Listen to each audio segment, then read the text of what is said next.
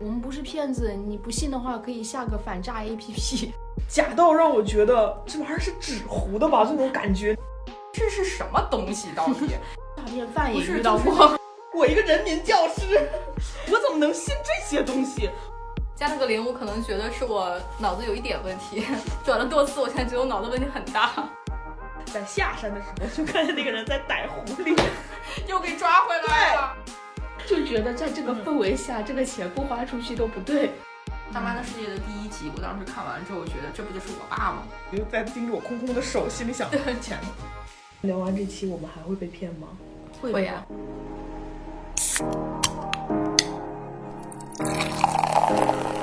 大家好，我是小可乐，欢迎收听这一期的早日退休。这一期佳老师没有来，然后是我和鹅老师还有塔塔。大家好，我是太太。大家好，我是鹅老师。这期我们请到了一个新的嘉宾思思，Hello，大家好，我是思思，我是被骗了很多次的思思。对我们这次是一个以这个交智商税为主题，所以请到了经常被骗的思思。是的，耳根子太软。因为我们叫早日退休嘛，所以我们想让大家来说一下这一周又为早日退休做了什么准备。塔塔先来吧。塔塔，我这周就是日常的买彩票，就是一张双色球加两张刮刮乐。虽然最终只中了两个红球，我就当我是为福彩事业做贡献了，总会有一天会中的，两个红球是什么？就是没中没中奖的意思。但是猜对了两个数的意思吗？对，就是没有钱的意思。塔塔是连最低一级的那个钱都没有达到的。是的，最低要中三个红球才可以啊，。就差一个了呢。哎，有希望，有希望。是的，有希望。哎，所以你是每周都买吗？随缘吧。我出门的时候对彩票站非常敏感，我看到它就会进去。我买彩票的那一段时间是我们家在那个看房子的时候，然后那个希望看出买出一套首付我？跟你讲，我不知道那个彩票站它是不是有意的，它就在那个链家旁边。就是我每次从链家出来之后都很绝望，价钱都很高嘛，然后就是那个理想和现实总是有很大的差距。嗯，然后出来之后，每次都要去那个里面，我老公要去买一张彩票。去彩票站就看到了希望，对房产商可能在彩票站有投股。对，也许是他们开的一个老板。就等着有朝一日发了一笔之后，然后我们就可以去买那个我们理想中的房子了。哦，可以可以。最后也没中，交了很多钱，但无所谓，这样买的就是一个心情，买的就是一个刺激，气氛到了。气氛到了。嗯，我们今天的主题就是没有被骗过的人生是不完整的。我在豆瓣上看到一个小组叫“诈骗骗术分享小组”，然后我在那个小组看的时候，就感觉打开了一个新的世界，发现了很多我之前都没有想到，原来这些东西都是骗术的一些事情。嗯，那你不是也应该看到很多似曾相识的东西吗？就是原来我也这样被骗过。原来曾经可能差点就被骗了的事情。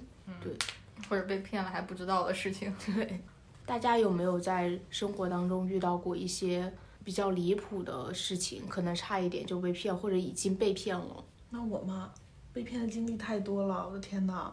就是我是前两天才知道，原来那个所谓的工厂原单真的是骗子，我买过好多。啊，工厂原单是骗子吗？对工厂原单就是假货呀。对，我一直理解那个工厂原单就是那个，比如说耐克的工厂原单就是耐克工厂，然后它做出来稍微有些残次的那种品，对代代工厂的对，代工厂的东西。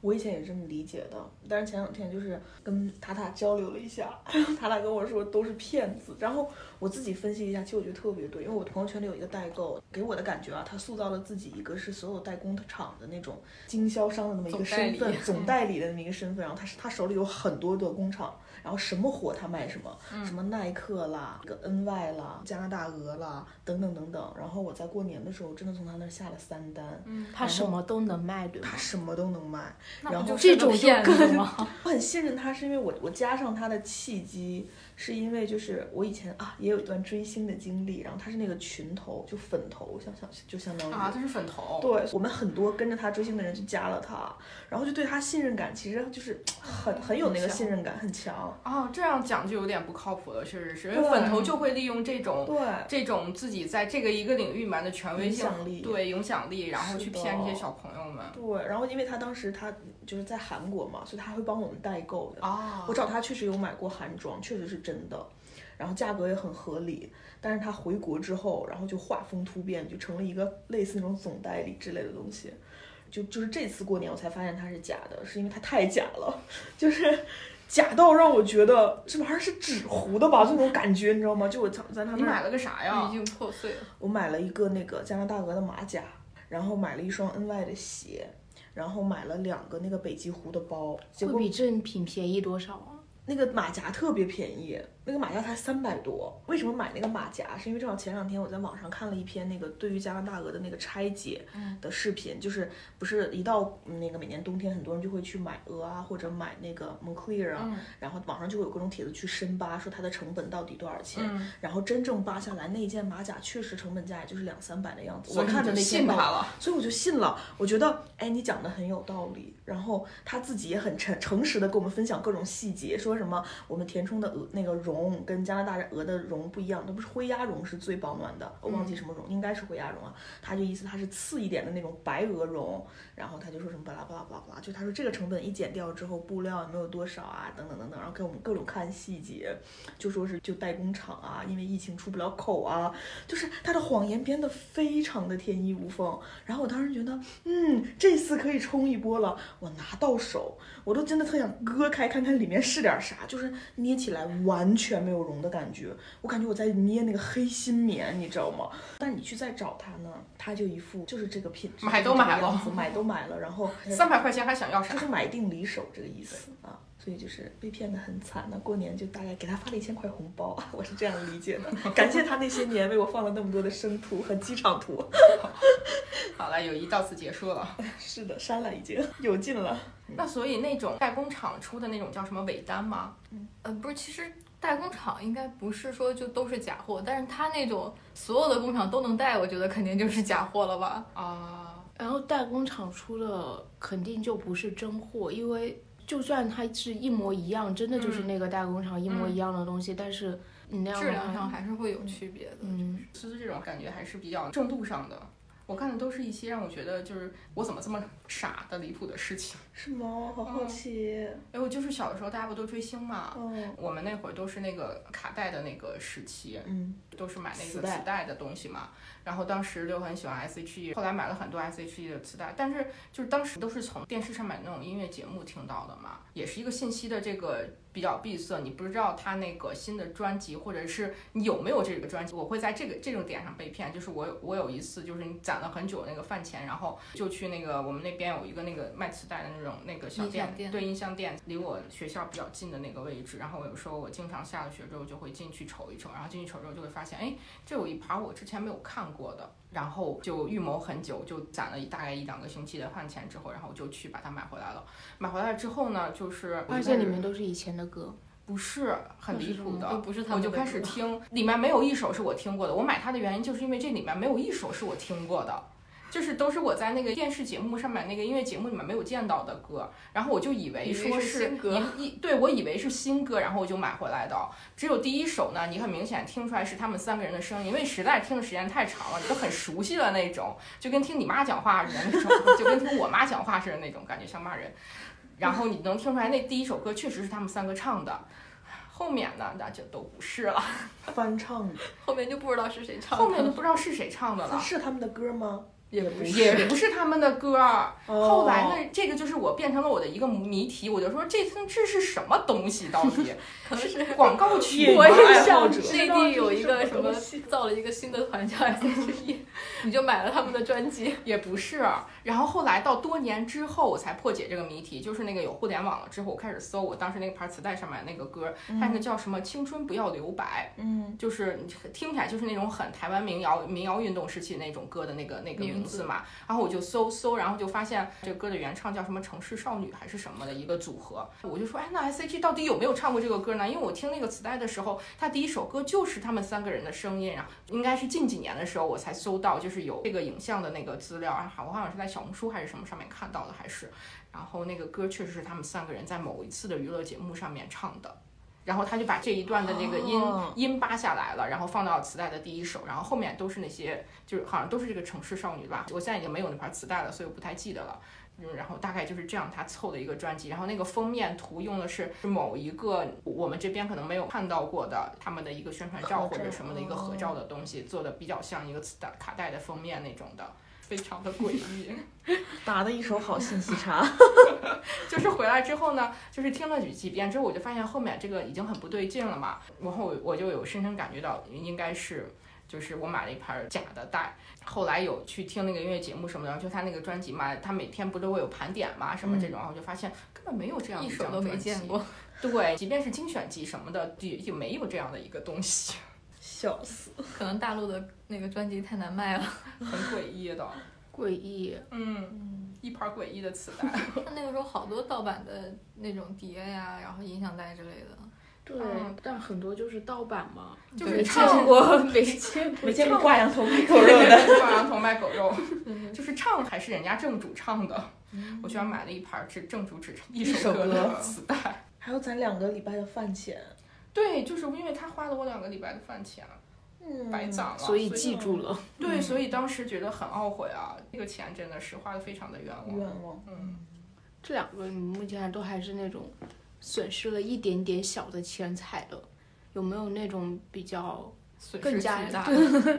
比较离我谱？我之前有买那种门票，就是景点的门票，然后也是帮别人买，结果就买不到，就找那个黄牛，还是在微博上找的黄牛。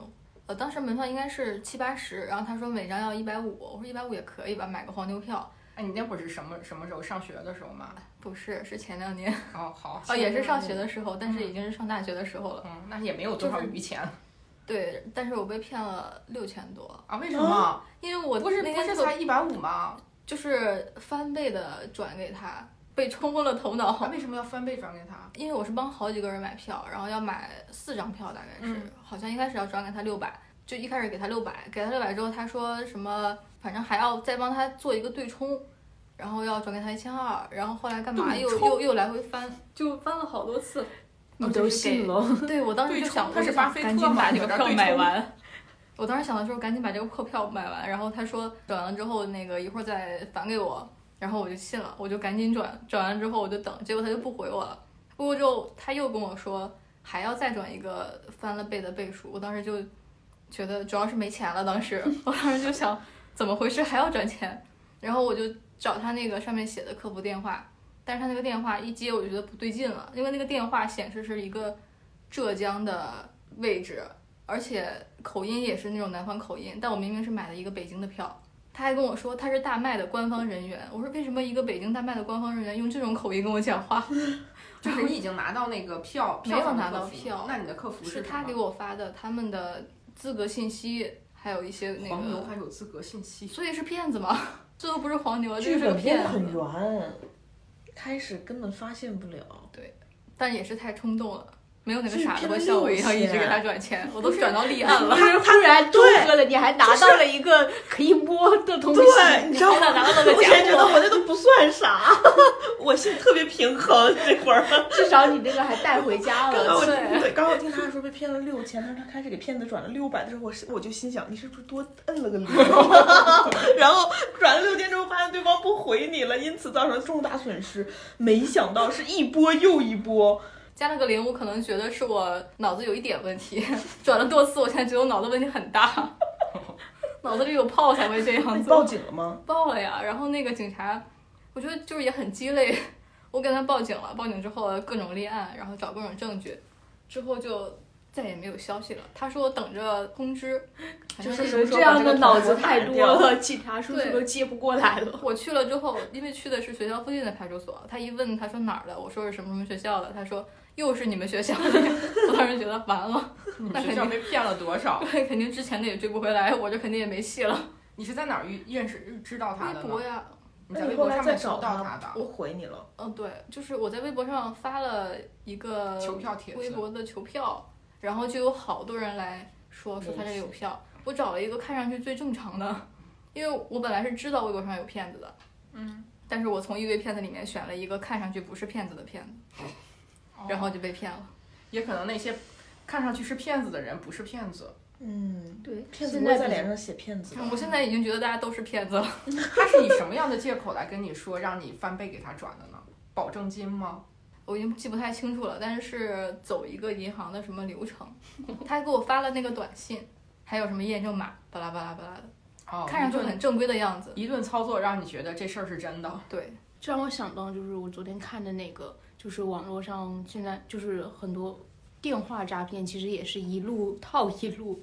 就是之前我也接到过那种电话，就是说什么开通了什么京东白条，然后说你的有什么违规让你操作，然后取消那个违规。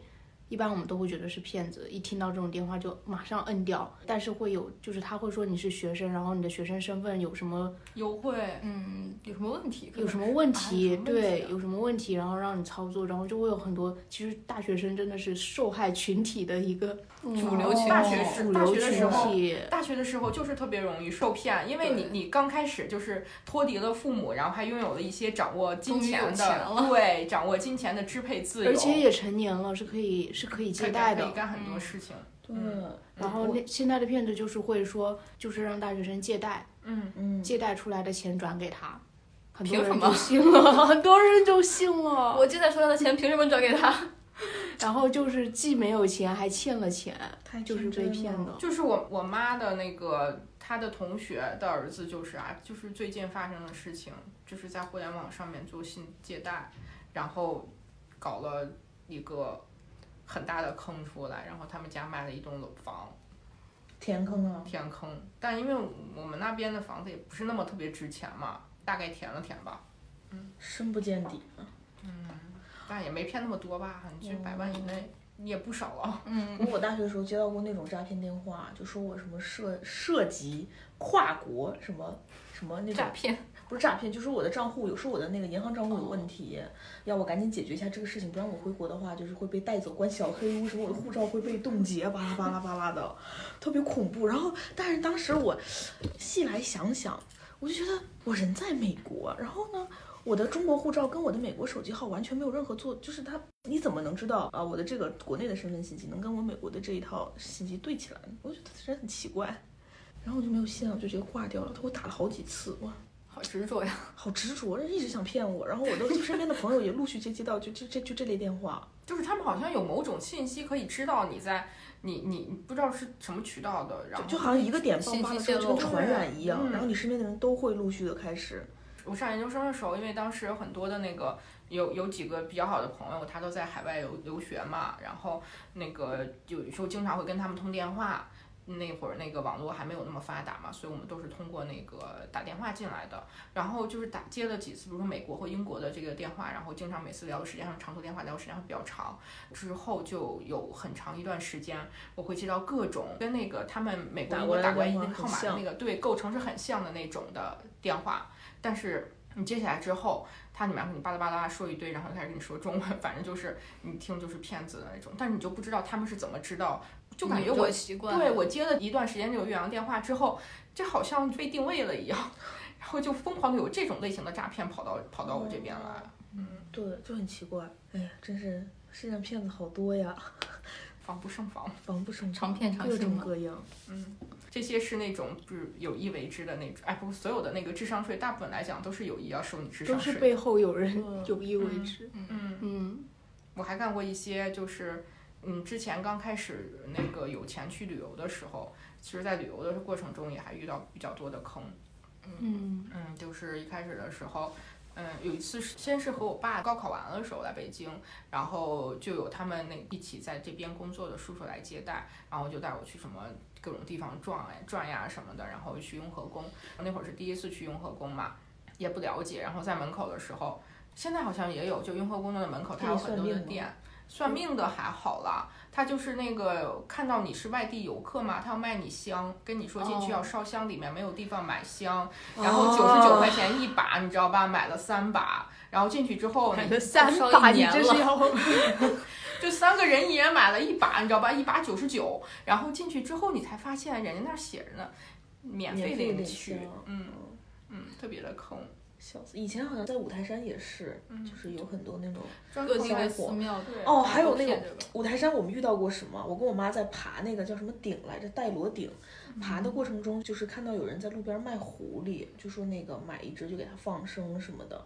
然后在那种地方，大家都是那种慈悲嘛，就觉得就是啊来这种地方了就应该就要做这种事情。对，然后你把狐狸就是他给你，然后他帮你打开，因为你也不敢动那种玩意儿，就就就挺活泼的。然后那人家给他放上去，狐狸就跑了，你就好像觉得自己干了一件善事。哎，结果那天我跟我妈在戴罗点上，就是咱们就是多停留了一会儿，在下山的时候就看见那个人在逮狐狸，又给抓回来了。他他他简直就是一本万利，他就一个笼子一只狐狸，他能玩一天。而且我现在就怀疑那狐狸根本家养狐狸，对，根本就是他养的，就那狐那个狐狸，我感觉也觉得就是 自己生存自己生存挺艰难的，吃不好，喝不好，睡不好的，每天来这老头这玩一会儿，先在笼子里睡一觉，出去跑两圈，给点吃的再回来，再睡一觉。跟老头商量好的，我每天运动几次。然后这老头儿也挺高兴，你说就养了这么一个狐狸，天天骗，因为那游客是我想知道那那一轮儿就是放一下得多少钱呀？哎呀，五百吧，好像是。你 你要不去买只狐狸放，都不能在他那儿。我们就对我妈觉得慈悲为怀，然后就那个时候就就是放生是最大的功德。哎，然后我觉得，就后来我妈看见那一幕之后，我觉得我妈脸色好难看。然后我只去安慰她，我说妈妈不是同一只狐狸。不是同一只是吧？自己的功德 太好被人搞后回来了来觉得以后，自己也被骗了，有了被骗的那个。就是你出去旅游的时候，经常会这样啊。然后这个是我高中的时候在雍和宫门口嘛，然后我就不长记性了。高中完了之后，我就上大一了。嗯大一的假期我又出去玩了。这次去的是秦皇岛。嗯秦皇岛的时候，在秦皇求仙处的时候呢，它那个里面就有一个，它也其实是一个人造景观，就是有一个有一个像是你可以烧香拜佛的那种洞，然后里面有一些那种摆放的一些造像。造像的那个陈列了。哦然后其实你现在想想，它就是一个人造景观。然后呢，那个进去进去之后，我跟我我跟我大学同学一起去的秦皇岛。然后进去之后呢，那个我们俩就分开了。嗯。然后就有人跟我说：“那姑娘，你要拜一拜吗？”哦我说一百块钱就可以拜一拜已。经开始提前哦预料到结局了，然后我就是受到当时那种环境环境的这种烘托、气氛的烘托，就觉得说感情到了就要对拜一拜。情绪到了，这个钱就得给人家，然后就给了人家。他那个香可比雍和宫门口的小多了，大概只有十根儿吧。然后就去拜了拜，出来了之后呢，还觉得自己还在那个情绪里面，觉得自己啊挺好的，然后还跟我们同学分享，有缘分。对，你也应该去拜一拜。对，我说我还拜了拜，然后同学说你可能有点问题，是不是智障？都是骗钱的。笑死你为什么要交给他一百块钱？然后当时那个我出来玩的时候，我记得那回去秦皇岛好像带了七百还是八百块钱。嗯，因为当时你上那个家里七次都拜没了，没有，就当时也不是很有钱啊，经济也不是很富裕嘛。那个也让我特别的懊悔，因为他大概花掉了我七分之一的一个费用。当时要在秦皇岛停留一个星期，然后虽然是住在我同另一个大学同学家里面，我们两个是同时住在他们家里面的，但是我们觉得自己明明打算的很好的一个计划，哦然后就是进去，当时脑子一发热，就干了这么一件蠢事之后，然后我后面就要节衣缩食了。真的，我觉得就是在这种，尤其是佛教场地，特别容易被人利用你的那种心理，他会给你嗯灌输各种什么。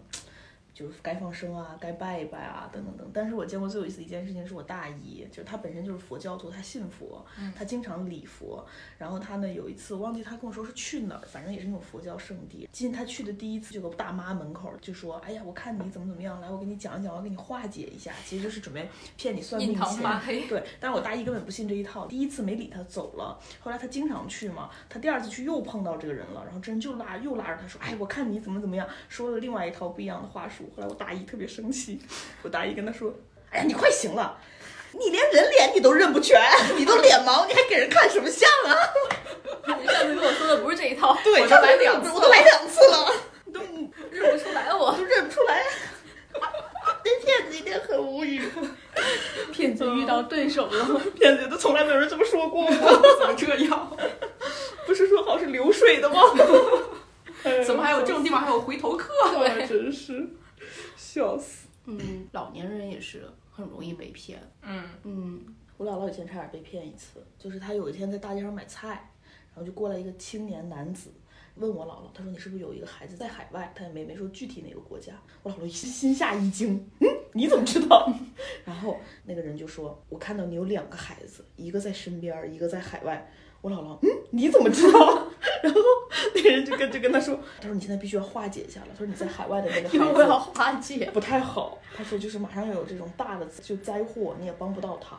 但是呢，现在挺好，就是咱俩有缘分啊，就是就意思是这个通过上天的指引，我来到了你的身边，我要帮你化解这一次危机。哎，我老师当时吓坏了，你知道吗？那是零几年，嗯，没有那么大的那个啥，然后然后你再说，我老师怎么办？他说你给我三十万就可以。姥姥真信了，然后老师你等会儿，我那男的要跟我姥姥回家，但我姥姥就这个时候吧，还是。有有有一点自我保护意识，就说啊没事儿，你就在小区门口等我，住这小区，我进去拿钱。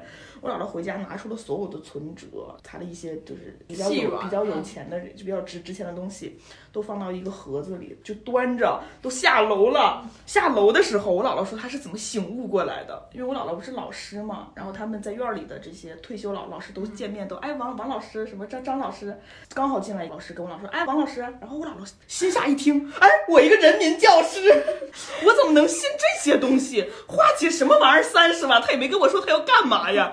姥姥突然一想，嗯，此事不对，然后扭头上楼，所有东西放好，就跑到门口叫了两个保安。这小孩骗我，然后就当时还说要报警什么的，但是那个男的就一看情况不对，就跑了嘛。我姥姥当然也不想追究的太那个，所以就就差一点被骗。我姥姥后来还还跟人说，就一就一直说马克思主义好啊，这个我们上学时候就学过，冲突不能信。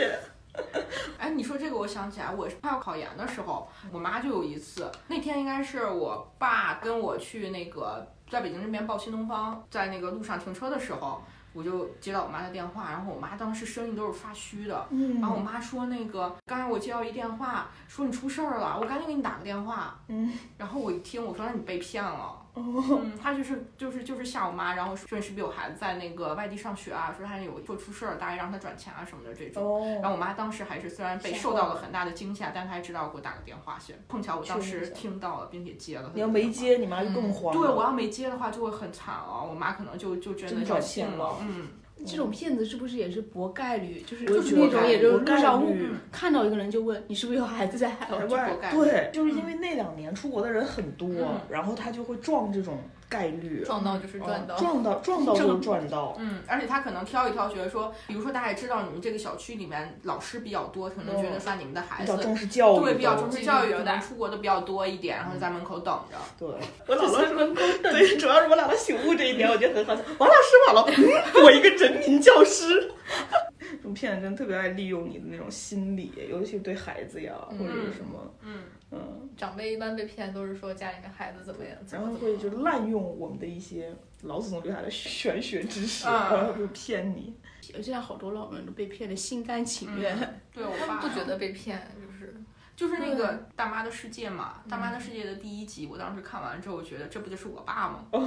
前两年有一次过年回家的时候，嗯，我爸就在家里面搞了很多的那个新的养生设备，嗯。他就是被这种类似于这种的那个专骗老年人的保健品。的这种，就是我爸当时刚退休嘛，一个特别忙的正常的一种上班的节节奏被打乱之后，他就有一点闲得无聊，所以他每天早晨呢就出去遛弯儿，就是打完乒乓球之后就遛弯儿，遛到楼下就会有一个老年人保健品的店，然后他就会进去。一开始的时候呢，就是让你做做做按摩呀，给你测测血糖呀，测测血压呀这种，然后后来就是慢慢跟你熟了，什么就是慢慢就开始就有一个小伙子，就跟那大妈的世界里面那个小伙子。似的，对，跟那小伙子似的，就差喝马桶水了。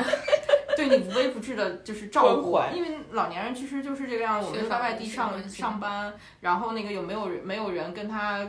跟他沟交流沟通，而且像我们家这种，又是我爸和我妈离婚了，一人一人对一人一边，然后自己平时没有什么人去跟他交流，说突然有一个这样的人，天天没事干陪他聊天，然后他就变成了那个每天的早晨的那个活动顺序就是定点去那边打卡，然后要坐那儿坐一坐那样按摩，然后有一天就给他端了一杯水上来说，我们这个是什么净净水器出来的，说有负离子防癌啊，就给他叭叭叭介绍了一堆这什么负离子这种东西，就每天喝每天喝，喝到最后我爸。拎回去两台，一台四千多块钱，就就有八千块钱吧，嗯，就八九千块钱，然后说一个服务费，嗯，就是买服务费。我爸最最那个让人心酸的事情是他买了两台，你知道吗？他一台是给他自己，另一台当时因为我要结婚，他说要给我，哦，嗯嗯，就很心酸。然后我后来回去就跟他很生气嘛，因为这个事情，我觉得说你这个也是高知人群呀，怎么说？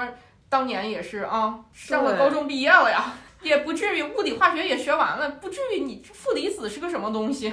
量子力被这种量子力学 也学不是量子力学了，就没有负离子这个东西。嗯，他就买了两个这个，这个还没有算完哦。然后在那边又停留一段时间之后，那个我妈回家搞了一个那种毯子，就有点像是那个电热毯那种的，也告诉你按摩负离子，哎呀，那个东西就是一万多了。所以我爸那一个毯子一万多吗？对买一电热毯一万多，你说花很多冤枉钱啊，被服务多久了？要是被服务了半年也值了。也没有半年吧，就几个月的时间，特别快的。你想那大妈的世界那玩意儿他后来都那种人，怎么就是觉就是发现了这个？他没，发现，他并不觉得是骗子，所以我回家跟他吵架被。骗的心甘情愿。嗯被骗的心甘情愿，你到现在跟他说都讲不通。他现在还认为他现在还认为没有被骗，只不过他不没作用而已。是因为那个我爸就是被我吓到了，因为我当时回家我跟他狠力的掰扯过这个事情之后，哦我爸还是很尊重我，他就现在就是每花一笔钱，他会就比较大那种钱，他会大概问一问我，经一下我的同意。对，所以他没有再造这种钱，但是我爸这个人大概是一个漏财的手吧，他虽然没有往没有在这个方向造钱了，他又去其他地方造钱了。有一些好奇退休生活了，就后来还能干啥呢？他就因为他闲得无聊了呀，哦该买个天猫精灵。打点小牌，嗯，就就这种算是智商税吗？算上老年人的智商税啊，是啊，就是那老年人智我们的智商税商税也不少啊，被骗的心甘情愿，筋膜枪 对呀、就是等等，筋膜枪是智商税吗？够智商税了。为什么？纳米膜，思思不是刚贴了纳米膜，哎，纳米膜这事儿说起来，我是今天在开播前，大家说到这个，我才知道这是个骗局。我贴纳米膜是那个，就在我家那边儿，然后就去年过节的时候回去，就他街边儿不是有各种那小摊子在地下通道里面嘛，嗯，就是会摆着各种摊子，然后你走过去放眼一望，纳米纳米纳米纳米纳米纳米，全都是纳米膜。然后当时就是我觉得这个东西很神奇，然后你对，因为我每天就是跟我妈出个门去去去超市买东西都要经过那一条地下通道，然后每天经过的时候，你每天都在被灌输那个纳米膜，然后他每天都要招揽你一次，你就会觉得你不在他这儿贴个膜，你的人生不完整。大家就是感觉好像多人都有，然后这么新的技术为什么你还没有？然后我就去贴了。然后他们说，多所以这个纳米膜到底是个什么呀？其实九十九还是多少？你看它怎么贴的？他说：“哎，这个东西特别那个什么，就是你不会再划了。当然，他还特意跟我他说，当然你大力的划痕肯定还是有的，但是细微小划痕你完全没有那个啥。然后我就看，我就说，你看你有没有发现这个屏幕很亮？他就给我拿他那个手里的手机给我展示。他说，你看不留指纹吧？没贴，可不很亮吗？然后我说，哎呀，我说确实我说这个。你看到他贴膜的。过程了吗？看到了呀，前面看其他的贴膜流程一样，给你擦灰啊、酒精啊，各种叭叭叭，搞完之后他就给你滴了一种神奇的药水，然后他还就那个给你荡漾，你知道吗？在 那屏幕上荡漾，荡完之后他就有一种工具在那推，然后他一推，你就感觉整个屏幕亮晶晶。然后推了像点酒精，是他推的是啥？你就感觉好像是一种胶质的液体，但是推完之后，我的整个手机亮晶晶，然后就信了呀。然后觉得，哎呦，这东西不错。然后我给贴贴完，给我妈那儿炫耀。我说妈，你看多好，我给你也贴一个。哎，我妈不用不用，我手机要换了。所以这个纳米膜就是贴的，就是没贴是吗？就是没贴。我也是在那个豆瓣小组里看到一个帖，有一个豆友他花了七八十块钱贴了一个纳米膜，告诉他屏幕不会再碎了。然后有一天他就吧唧掉地上了。碎了，他还在想这个碎的是纳米膜还是我的屏幕，然后他就去修手机了，因为因为他撕纳米膜没撕不下来，没摸到有膜，没摸到，摸不到，然后他就去修手机，然后去修手机那个人看你这没贴呀、他说不会吧，我贴的是纳米膜，然后那店老板就好像看智障的一样看着他。没贴，然后他还特别不屑的说纳米膜 七八十块钱呢。七八十块钱，我就是这么一想啊，有些骗子生活也挺难的，他们的赚钱周期非常短。你像纳米膜这种东西，可能就是那一个阶段，嗯然后能骗一波，吃一段时间没了，得上山逮狐狸，就去卖负离子了，卖负离子，卖新换代，对，更更新还得卖香，然后还逮狐狸。我跟你说，做骗子特别不容易，这技能需要非常多。而且要非常良好的沟通能能力、做骗子情能力。首先你要有很强的信念感，就是嗯一定要让自己先说服自己，说我先信了，对，得先信了，表演得到位啊。但是我们这么想的话，会觉得骗子的生活非常的有乐趣，对啊，多好玩儿！就是那个日剧《行骗天下》，嗯就是那个里面每一集都会就是角色扮演一样的去骗不同的人，然后觉得好快乐呀。就像那猫鼠游戏一样，就那个不也是一个真人真事？嗯，小李子演的，对，然后被骗的人就是我们这些。被心骗的是我们甘情愿这些了。那我们就是我们这种中年人交的智商税其实也蛮多的。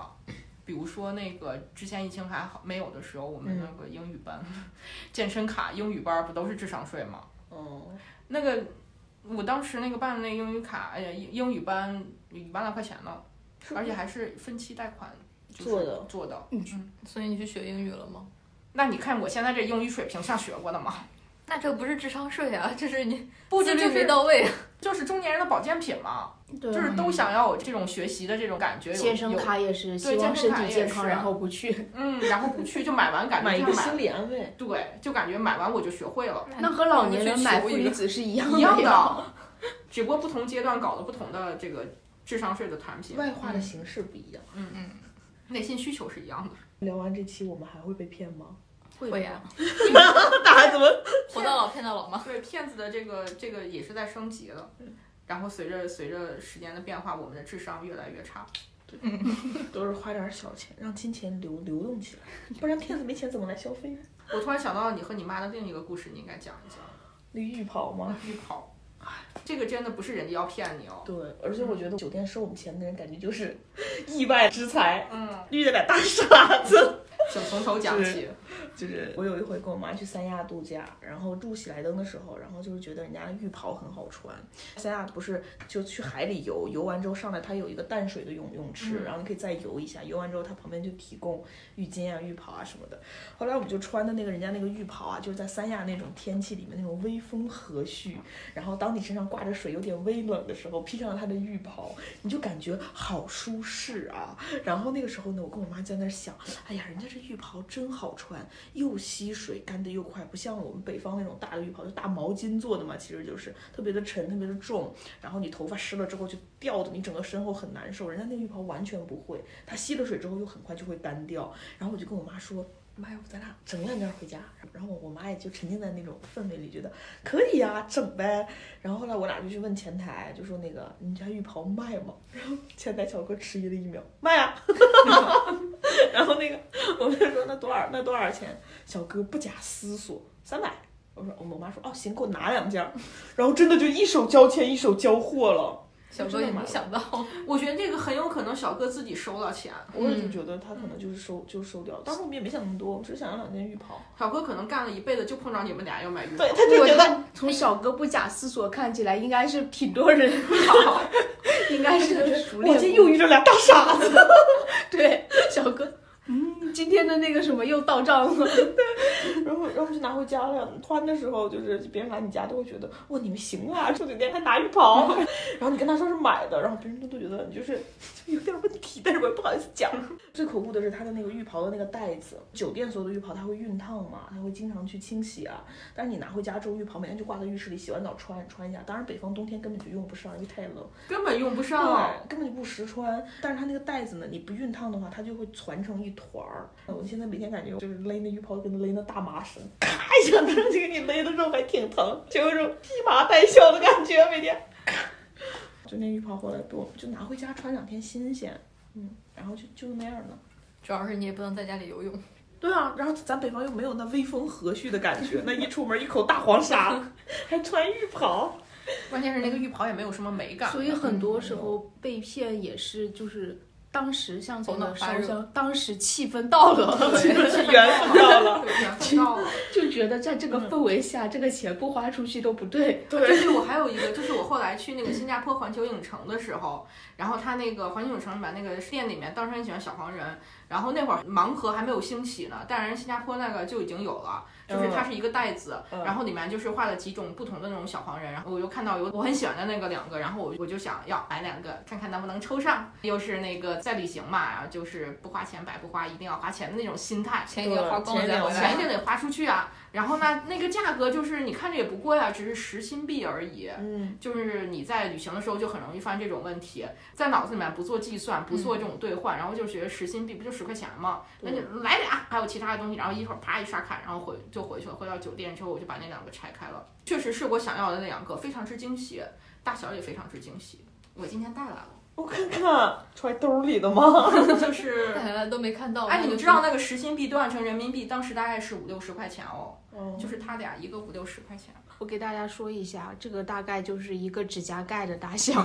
这泡泡玛特不香吗？虽然泡泡玛特也是年轻人的，它就是质智商质量比较差。我真的，就是泡泡玛特如果要是敢卖这种东西，那绝对的，明天要被骂上学去告他，但这个真的就一指甲盖的大小不。戴眼镜真没看见它。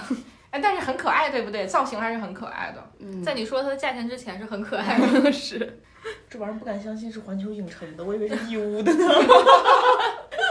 新加坡环球影城哦，它就已经从义乌进口的。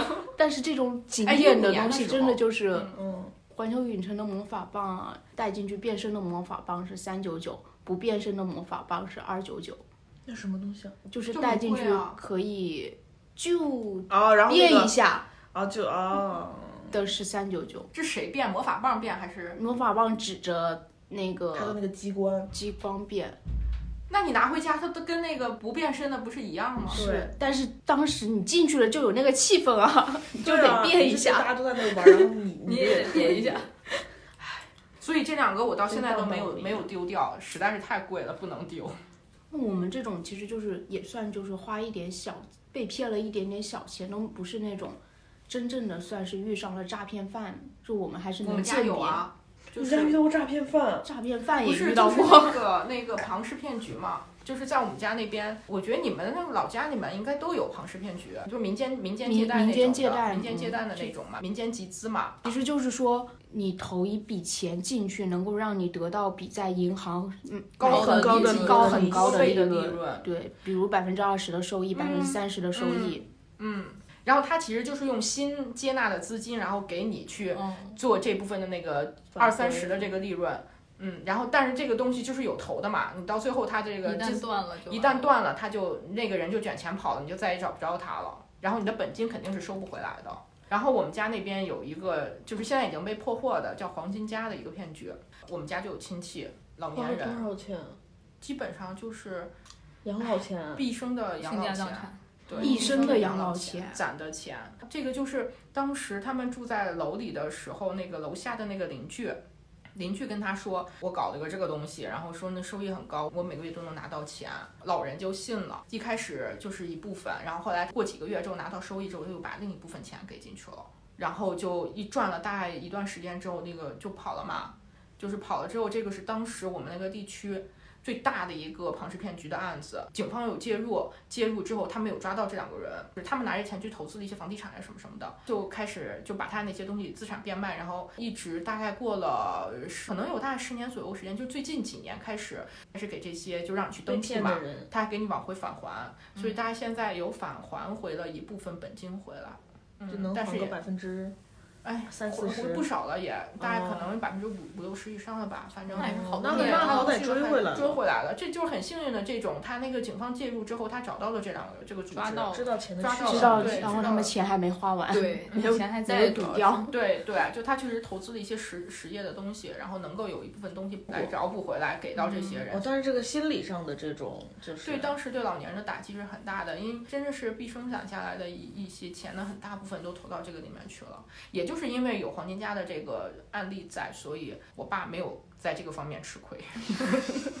他知道民间借贷不可信，哎，但是我我有那个我我那个大学同学，他妈就有在另一个地区啊，他们那边，然后就有被骗到这个里面去，对方的这个洗脑能力特别强，他就是不让你睡觉，每天就是来你们家跟你讲，一晚上一晚上的跟你讲，讲十二点再走，就是什么跟你讲心理崩溃了。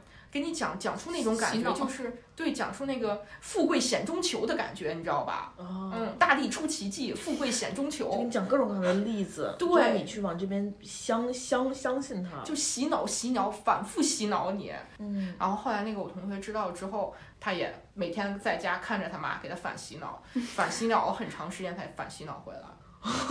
哎，都是老年人，那个各种朋友啊什么有一个被骗了，然后就被骗了。对，去说服你，这个真的是我，我现在都很担心我自己。他们都是高知人群啊，感觉就是到老年之后，这跟学到知识也没啥关系了。嗯，就是你在跟那个社会做了一段时间的脱节之后，对你的认知和对这个社会的理解力，好像是是是确实是会是会有一定的退化的。但这种庞氏骗局的这个，其实现在你听一听法制节目已经讲了很多了，包括那种骗老年人房的呀，这些就已经很多了。嗯，以后可能会有更新的骗术出来。对，因为现在都是互联网这么发达，还有一些我比较就是，不是现在拐卖事件很很受关注嘛，然后就是那种拐卖的方式也是我没有想到的，就是利用同情心把拐卖走，就是很多都是女大学生被拐卖嘛，然后就是在学校门口有一个老人或者是小孩跟你说，姐姐我很饿，能不能带我去吃个东西？如果就真的会有人上当受骗的话，带他去，然后就会把你带到一个小餐馆，说我要来这吃，进去之后马上就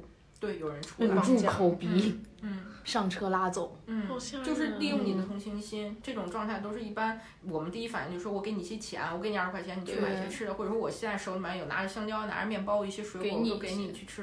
然后他说我不要这些，你就带我去吃一碗面就行，那就不要了。就不要去他指定的地点。这种就是不要理他了，就是不要。那我也遇到过，也就是在那个。火车站门口，还有就是学校门口说我没有钱，就是没有路费了，对，没有路费了，能不能借我一点？然后我到家了还给你，然后我就转给他了支付宝。后来一想，都有支付宝了，怎么会没有路费呢？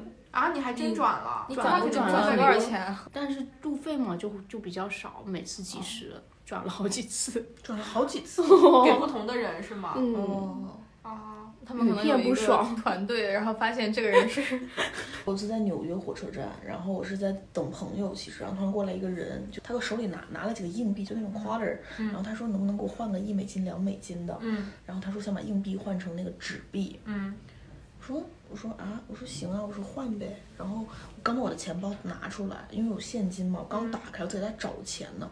我就是刚把我的钱从我钱包里抽出了这么一点，他直接把我钱抽走了，就是明抢，真的很恐怖。这是抢劫对就是哦就是看你掏出来之后，啊。你帮他把钱包掏出来了，不然他不知道在哪儿。嗯，哎，好吓人。明抢哎，我当时整个人都懵掉，你知道吗？然后当时心里还在想，我说哎，没反应过来，钱呢不见了。但是还好那个时候身上没带多少现金，哦他其实也就抽了二十来块钱吧。但是就是当时想想这事儿，后来细思极恐，明明抢啊，而且还好你没有反应过来，你如果反应过来的早的话，可能也不一定会怎么样了就。是我就在盯着我空空的手，心里想钱呢。还有一些很蠢的，就是那个杀猪盘，啊很，蠢啊。这个现在真的很多。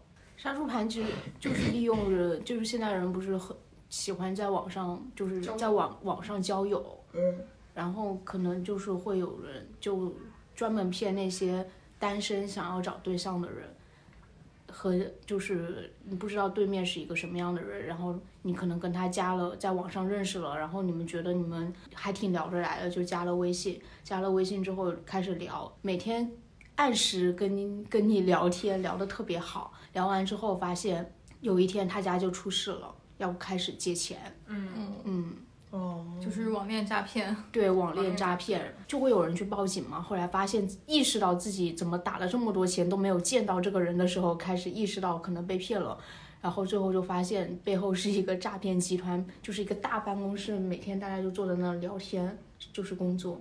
就是电话诈骗的变种。对，以前是打电话，现在是微信，网聊嗯，网聊。就是网络，其实现在网聊这个事情也是很可怕的。然后就是有那种初中生、小学生，基本上可能是这个年纪的孩子，然后因为想玩游戏嘛，但是家里面对这个就是看的会比较紧，会不给你钱。他在网上聊的时候，就会有人说那个出来我会给你钱这种的，然后他就出去见网友了，然后就被拐走了。这个在法制节目也看很多，好可怕可。怕。以前我还挺爱看这种法制节目。哦，多看点这种法制节目，以以防被骗。多看一些案例，我们这期应该分享给身边的更多人，对让你去听一听各类骗局。就跟我把《大妈的世界》第一集，因为它是在平台上可以免费看的那一期嘛，分享给了我爸。大妈世界第一集讲什么呀？第一集就是那个热心服务你的小哥哥，每天去给那个李玲玉他们家刷马桶，刷完之后亲口尝一下，说大妈你看刷很干净了，然后要卖你保健品的那个人。嗯，但我觉得他那个剧写的还挺好，就是他反了一种套路去写，嗯就是几个大妈联合起机来，智大妈的对对。退休生活，对对对，咱们咱们攒二百块钱，让他看到希望，让他看到希望。每个星期就让有一种，每个星期让他挣到二百块钱，对然后来好好服务我们。对对对，就有一种那种领导给你画大饼的感觉，真的很好笑。嗯，那个剧写的不错。挺好的。对，我记得反诈骗 APP 特别的牛。我去长沙玩的时候，嗯就是在所有的景点，那个大广现以大广播播的就是啊，因为景区诈骗太多了。对，大广播播的是不要轻信陌生人，请下载反诈 APP，全都是打电话，就是走在路上，所有的大街小巷都在播。哦，哎，但那个那个 app 好像只能帮你识别一些诈骗电话吧？还是？嗯，然后现在还有骗子，为了让你相信他，就是会告诉你我们不是骗子，你不信的话可以下个反诈 APP。我开始反向利用。新生入学的时候，都被骗过。对，大家都什么什么？就是比如说什么学姐学长上门送打引号送温暖啊，就是告诉你，嗯，现在在干一个什么兼职啊，然后你也可以跟着一起一起，然后每每个月可以挣一点零花钱，特别真诚的跟你分享，然后让你交一笔学费、入入 会费，入会费，对，然后你就算加入他们那个组织了，然后还会有一些就是什么我们嗯卖学习教材的啦，嗯，买什么英语学习报纸，对，让你订资料，交一笔订阅费。对，然后你再也没有见到过那个报纸。哎他们是不是学校的？就是学校的，呃，其实有一些些不是学校有一些是学校的，就可能学长学姐啊，有一些应该不是。对是学校的那组这 他就是他他自己也被骗对啊，他进来了，的时候就被骗了。然后就要把他的他是给骗子在打工是吧？对，他还没有意识到。还有一些会趁着开学人比较杂，然后从校外混进来的、那种，就是骗一波就会跑的。哦，但是学长学姐可能就会多骗几次。不得不感叹，你这点骗子要干点正经事儿，那得多厉害呀！我的天，还有那种招聘的诈骗，就是现在很多就是招聘的 app 嘛，然后就会有很多人以招聘的名义把你骗过去，但去了发现其实不是在招人，而是一个骗子公司之类的传销组织，传销组织、骗子公司，还有甚至是拐卖传。销组织也很害怕。啊嗯，所以这是不是提醒我们，就是找工作的时候要要去大注意公司甄别。嗯，我舅舅当时就是应该是九几年还是两千年出头的时候，他就被骗到了南方。传销组织吗？对，就是他的同学是去那边打工了，然后跟他说就是在那边混得特别好，让他也过去。嗯，然后他就去了。我那时候很小，应该就七八岁吧。他走之前跟我说，等他回来给我买一个什么什么车，然后他就去了。去了之后，就是其实就被骗了，几个月就是家里这边联系不上，后来就是找家里要钱，但他后来是自己跑了，就是跑跑掉了，他跑出来了，跑掉之后就没有钱，然后在街头可能就混得很惨。最后他还找人借钱，联系到了一些朋友，借了点钱回家，还给我买了辆车。啊，好心酸，还给你买了车，感人所以我一直不知道，我以为他是去那边打真的赚到工了几个月钱，了是吧？对，，后来那个我姥姥跟我说，他当时是被骗了，觉得能回来还是挺幸运的。他是咋跑出来的？那边就是可能他在那儿也没有什么太反抗吧，管得松的时候就跑出来。哎，因为之前看那个《天才捕猎手册》那本书，然后那个它里面还写那个传销解救师的时候，他说北北派和南派就他们然后说那个传销组织特别惨，每天的早餐一杯水六粒米，就六六粒粒米。六粒米。算什么喂清楚小鸡呢他们对他们就是通过这种就是心理上饿着的这种你是吗？对，就是摧毁你的意志，不让睡觉啊，或者怎么样。当然南北不一样，就有些地方是完全散养不管，但是是精神上那种高高度的那种洗脑。极对洗脑，嗯。还有一种就是身体上的一种虐待，你打破你的心理防线，我、真的挺恐怖的。那个《密室大逃脱》那个综艺有一期他们就是拍的传销组织，看那个剧情就是精神虐待，对，各种言语攻击你，就给你哦 PUA，、给你洗脑，对。对然后他们每天上的课就是那种成功学、对对励志对学，哦对，然后就会给你那个数典型，就是什么这个人招了多少人，搞了多少钱，然后就要向他看齐什么的。对对对，说来说去感觉就是气氛到了。我其实到现在也没理解这个传销弄进去人之后要干嘛呢？就是他发不停的发展下，不停的发展下线下线。就是他让你骗更多的人进去，其实我觉得跟庞氏骗局这样说有点像了，但是他只不过是把你所有的人都集中起来，把人也骗到手，就是不仅骗钱不仅骗钱，还要 骗人，呃，然后让这些人再去发展下下线，然后不停的往上给你交钱。就是那个书里的那个传销解救师吧，嗯，他是自己已经做到了很高的一个级别，然后他突然意识到这个东西有问题之后，然后他决定就是去反对这个诈骗。他把他所有骗来的人给他们反洗脑，他把他们本来洗过来，他现在要反洗回去，然后就是把他挣的这些钱都自掏腰包退给他们，然后让他们一级级往下退。但是他这样做不是就是损害了那个传销集团的利益吗？所以他当时就是还被抓走，剁掉了一根小拇指。但是他自己觉得这地方这东西也没法那个，但是就是突然醒悟了，对，所以很恐怖。他有那种就是以这个境外打工的这个名义招你说让你去缅甸呀那些地方，然后去打工，说那可以赚到钱。然后如果是女性的话，其实就是被卖了。